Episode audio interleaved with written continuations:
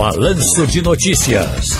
Tá no seu direito. Doutor João Bosco Albuquerque, muito boa tarde para o senhor, tudo bem, querido? Boa tarde, Ciro, boa tarde, ouvinte do Balanço de Notícias. Tudo bom, amigo? Tudo na Santa Paz. Ah, que beleza, rapaz. Você joga uma dúvida aqui pra gente aqui no ouvinte que já tá no ar comigo. Alô, boa tarde.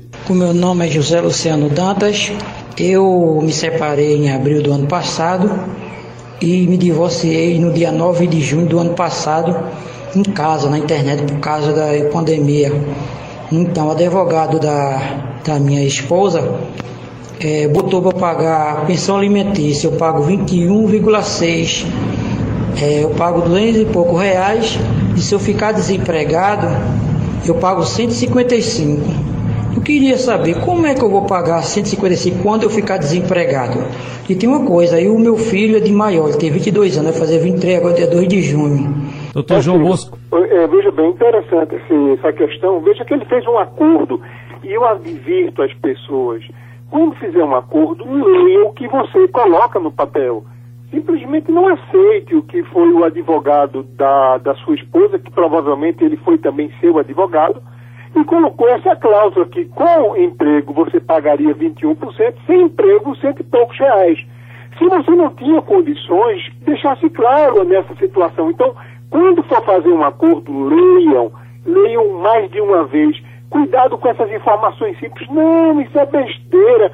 Depois você entra com a revisional. Não é besteira, é coisa séria. Então, nesse caso, o acordo vai ser cumprido, porque o senhor acordou, assinou, seu filho sendo de maior, provavelmente se o senhor está pagando alimentos ao seu filho, é porque ele faz um curso universitário, ou o senhor reconheceu que mesmo ele sendo maior, necessita de alimentos. Então, advirta aos pais, às mães, cuidado quando fizer um acordo. É bom ter um advogado para que leia, para que não cometa determinados equívocos e depois não se arrependam. Muito bem, Samuel de Olinda, minha mãe faleceu, doutor João Bosco. Ela tinha uma casa de herança dos meus avós. Veja, já é de herança dos avós. Com a morte dela, eu tenho direito a alguma coisa após a venda desse imóvel? Tem, tem direito, Ciro. Veja bem, quando existe uma cadeia chamada linha reta, quando o, você filhos e seu filho falece, o pai e a mãe recebem. Mas quando os pais têm filhos e o pai falece e os avós continuam, tinham uma herança do, dos, dos avós, esses pais não estão vivos para receber, quem recebe são os filhos.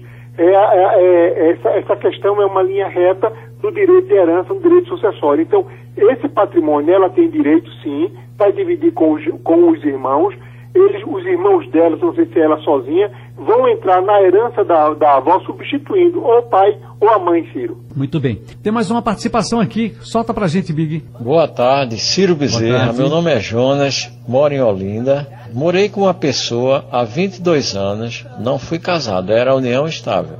Ela faleceu no ano passado, no mês de agosto.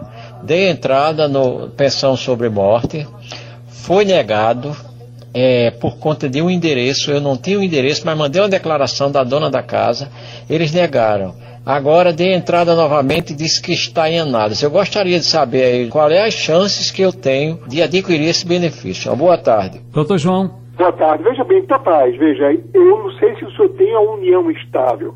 O INSS, ele, ele faz uns, uns requisitos, ele tem alguns documentos que ele pede que eles concedem independente de uma escritura. Então, o senhor preenche aqueles requisitos do INSS, tudo bem. Mas caso o senhor queira, caso o INSS não, não conceda, não se preocupe.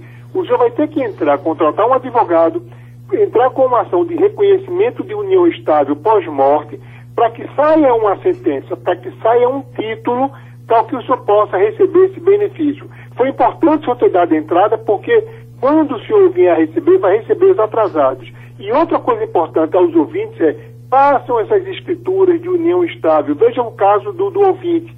Ele não fez, viveu 22 anos com a, com a esposa, com a companheira, e não fez a escritura. E agora ela veio a óbito, ele está tendo dificuldade em receber a pensão por morte. Doutor João Bosco, está no seu direito, muito obrigado. Um grande abraço, amigo. Boa tarde. Um abraço a todos os ouvintes. Um abraço. Felicidade. Rádio Jornal deixando você por dentro de tudo.